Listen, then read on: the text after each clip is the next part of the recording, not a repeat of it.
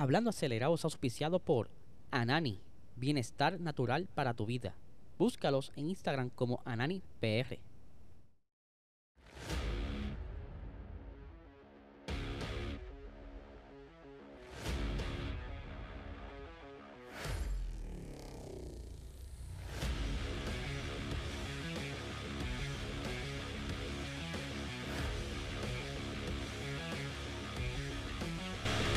Saludos amigos fiebre y bienvenidos a todos a otra edición más de Hablando Acelerable. Háblales, ya hoy es miércoles, tendremos esta noche a las 8 y media de la noche el episodio de Box Talk donde estaremos hablando eh, del RB19. En adición también estuvimos ahí quizá adivinando los colores del Alfa Romeo que salió el día de ayer.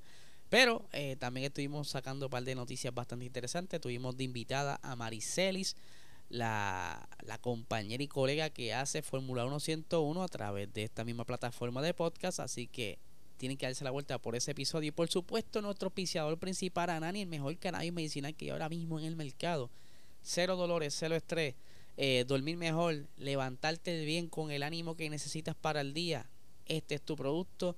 Búscalo en tu dispensario más cercano. Puedes seguir a, a, Anani en Instagram como AnaniPR, en Facebook como Anani Salud y en TikTok Anani PR. Así que ya lo saben, si tienen más dudas o preguntas, pueden eh, conseguir toda tu información en ananifarma.com. Ahora sí, vamos a hablar eh, del C43. Este episodio se lo voy a dedicar completo al C43 porque hay muchas curiosidades sobre este monoplaza de Alfa Romeo que el año pasado eh, estuvo presentándolo y justo como lo presentó así lo utilizó en la pista. Obviamente ciertas cositas lo van ajustando dependiendo del circuito, pero la gran mayoría del monoplaza se utilizó como se presentó. Y eso es lo que me gusta de esta presentación de ellos, que dijeron que iban a hacer lo mismo y por eso les tomo la palabra. Así que vamos a arrancar.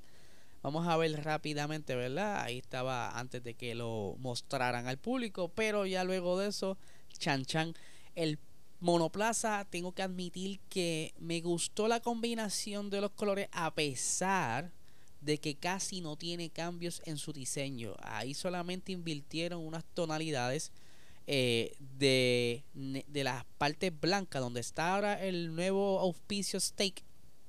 Ahí antiguamente estaba el Orlem donde entonces esa zona era blanca y el, logo de Orlem era del color del monoplaza. Por tal razón, pues ahora entra Stake, sobresale mejor el color blanco del logo, es por eso que invirtieron los colores eh, y reemplazaron donde hubiera blanco color negro. Que esto, como se lo he dicho muchas veces, eh, es una pieza clave ahora para jugar con el peso y asimismo lo dicen los ingenieros de Alfa Romeo, esto le dará oportunidad para jugar con el peso, el color negro es más liviano o en cualquier caso, ¿verdad? drástico pueden eliminar el color por, por completo y dejar solamente la parte de la fibra de carbono expuesta. Ahora, hay varias curiosidades en este monoplaza. Primero, ahí los estéticos, lo bonito, ya tienen el color negro. Vamos a ver la siguiente fotografía. Ahí lo pueden ver desde la parte entre trasera y, lateral y se notan ¿verdad? varias varios cambios eh, una evolución bastante por decirlo así aventurada porque a pesar de que eh, Alfa Romeo no tiene mucho dinero aquí hay mucho dinero invertido eh, puede ser que verdad los nuevos auspicios pues estén aportando lo suficiente pero esto pudiera quizás aguantar un poco eh, las evoluciones durante el año. Es por eso que quizás apostaron a todo desde ahora. Vamos a ver la siguiente fotografía. Ahí lo tienen desde la parte frontal. Sí, señores, ya mismito vamos a hablar de los cambios. Pero primero estaba viendo el estético. Miren qué guapo está ese monoplaza. Está muy bonito y hasta el momento entra dentro de mis favoritos. Este es uno de ellos. El siguiente es Haas. Eh, estos son los que más me está gustando hasta el momento aquí lo tenemos nuevamente desde la parte frontal ahí como que de ladito muy bonito. Jugaron de nuevo con los tapacubos o tapabocinas como le quieran llamar eh, agregándole los colores del monoplaza que le da un estilo porque dejar los colores negros solamente como que se, se pierde verdad una zona muy vacía yo creo que se puede aprovechar como lo están haciendo esta gente. Y entonces verdad ya estamos casi llegando a lo importante ahí de frente se ve agresivo me gusta me gusta Ahí está desde el otro lado, pero vamos a saltar rápidamente porque ya estoy loco por hablar de esto. Vamos a hablar de lo técnico.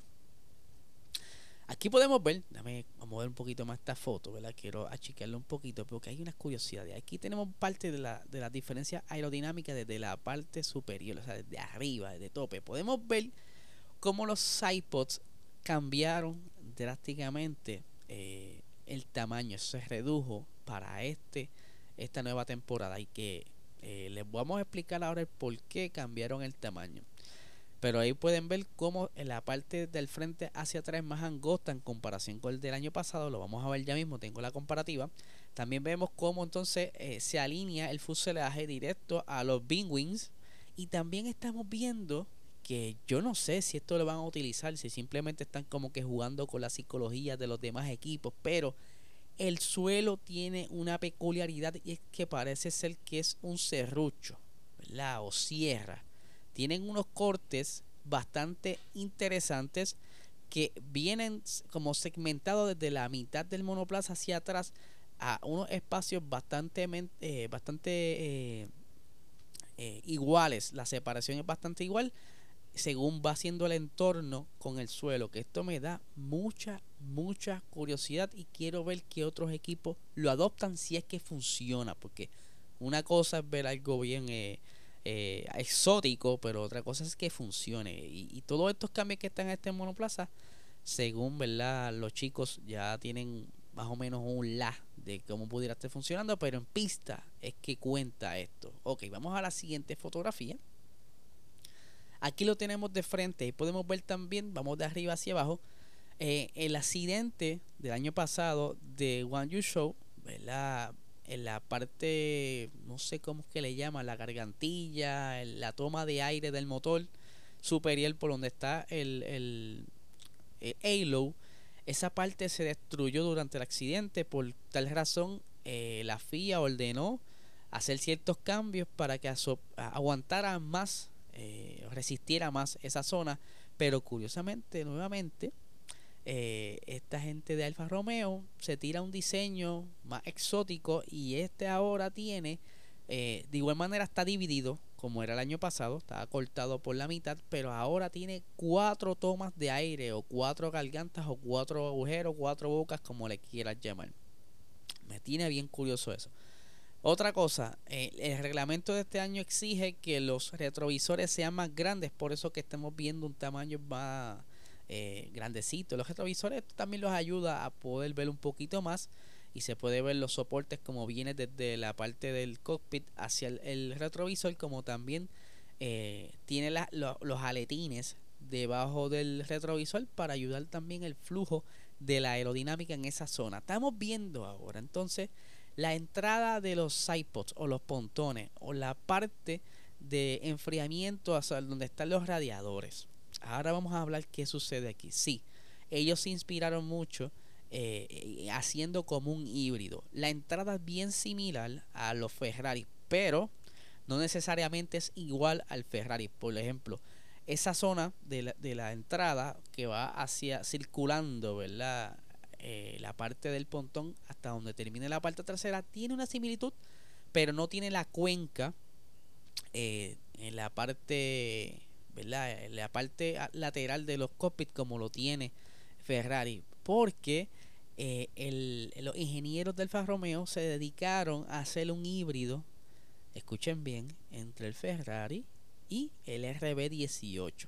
Ahora, quiero explicar el por qué eh, Alfa Romeo decidió reducir el tamaño de, del carro como tal y por qué estos ajustes. Ferrari para el año pasado, yo creo que yo les había explicado algo un poquito en los pasados episodios, es que ellos encontraron, ¿verdad?, que no era necesario tener tan grandes los radiadores y ciertos otros componentes, porque ellos querían como que irse a la segura para, para el reglamento del año pasado y no tener muchos problemas de enfriamiento. Por tal razón, ellos este año rediseñaron todo eso y redujeron un poco el tamaño de tanto los radiadores como otros componentes. Por eso es que ahora los ayuda a recoger un poco más el fuselaje del monoplaza, ¿verdad? Es más recogido y esto ayuda más el flujo aerodinámico. Ahora, Vamos a, a, a la siguiente eh, fotografía.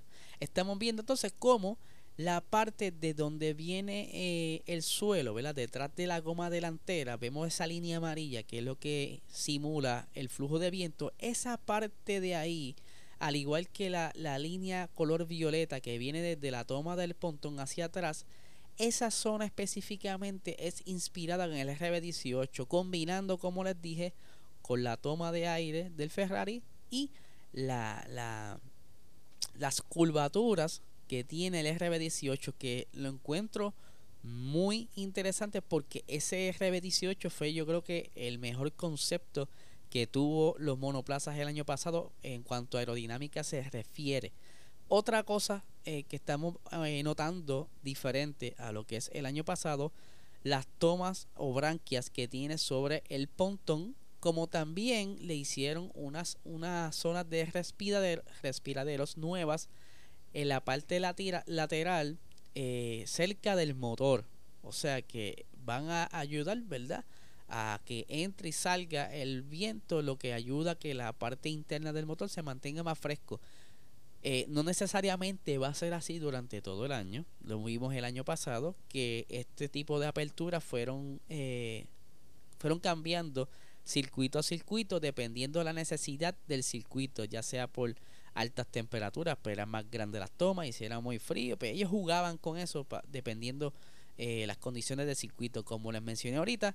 También está entonces aquí señalado el nuevo suelo con ese corte serrucho que vuelvo y repito, quiero ver cómo funciona. Ahora, la entrada, ¿verdad? Estamos de regreso a la línea amarilla, que es donde está ahí entonces en la entrada hacia la parte eh, inferior del monoplaza, ¿verdad? Donde van los túneles Venturi. Está bastante sencilla. Otros monoplazas tienen una, dos o tres eh, como canales o paletas que divide el viento.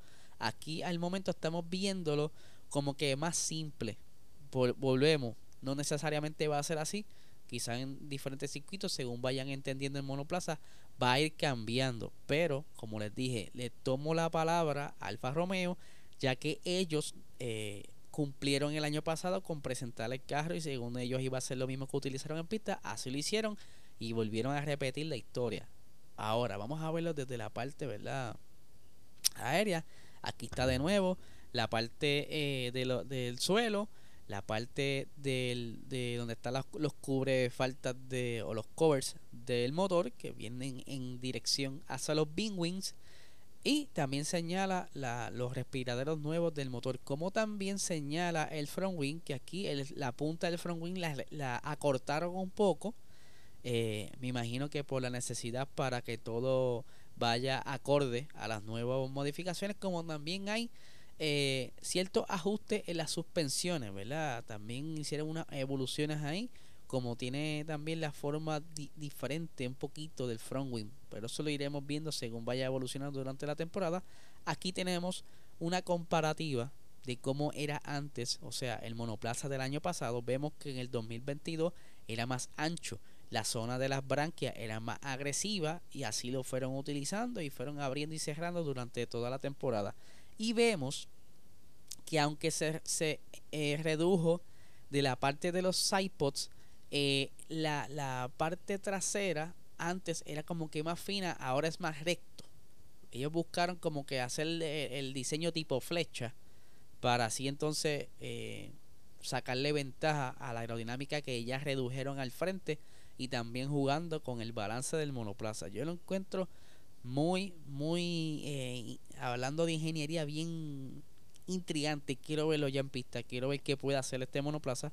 Eh, ya Valtteri Bottas también está emocionado. No tengo las fotografías de los uniformes, ya se los mostraré mañana, pero están muy bonitos. Al igual que las camisas, el merch está bien bonita. Y algo curioso eh, de este monoplaza que estuvieron presentando es que va a ser eh, como subastado, sorteado, está como una venta eh, en F1 Authentics eh, como parte de una campaña que tiene Alfa Romeo, ¿verdad? Algún tipo de evento. Así que este primer chasis lo va a tener alguien quizás en su colección privada o va a estar rondando por ahí de, de garage en garage. De verdad, muy bonito con simplemente jugar con eh, la manera en, de jugar con los colores. Un cambio de blanco a negro y dos o tres detalles ayudó un montón. Eso pudo haber hecho lo eh, mismo eh, Red Bull, como también lo pudo haber hecho Williams. Perdón, pero ellos sabrán lo que están haciendo. Posiblemente quieren ver durante la temporada cómo irá evolucionando.